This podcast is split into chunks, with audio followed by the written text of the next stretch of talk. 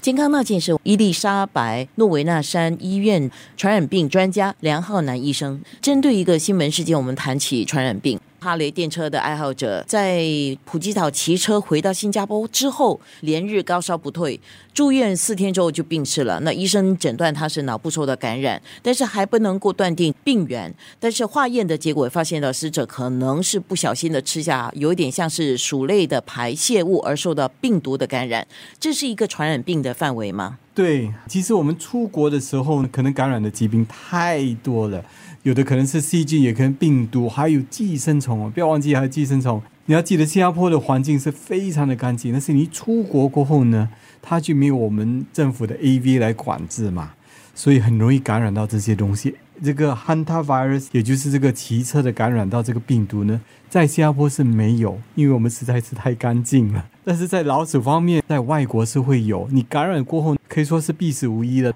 不好玩，不好玩。除了一般上我们现在所注意到的一种叫流行性的病毒，比如说现在很多人感冒啊，什么流行性的病毒或细菌之外，实际上传染病的风险是潜伏在各个不同的地方，各个地方都可能。你要记得，要传播的话，主要有三个方法。第一个呢，就是呼吸咳嗽，就是从那个飞沫那边传播；另一个呢，就是接触，好像我现在我跟安娜这样握手一下，身上的细菌就跑过去了；第三个就是吃东西。吃东西的时候，那个毒性呢就跑进去，所以这三个方法呢就可以很快的把细菌或病毒呢传播过去。那有人特别担心的就是怀孕妇女不小心的染病之后，她会把这个病也带给她的胎儿，是吗？这个当然，你要记得那些怀孕的妇女，她们抵抗力比较低，普通的食物我们吃的时候是没事情，但是怀孕的妇女吃了过后呢就有问题。去年的时候有一个病人呢，她是怀孕的，她回家乡。在中国家乡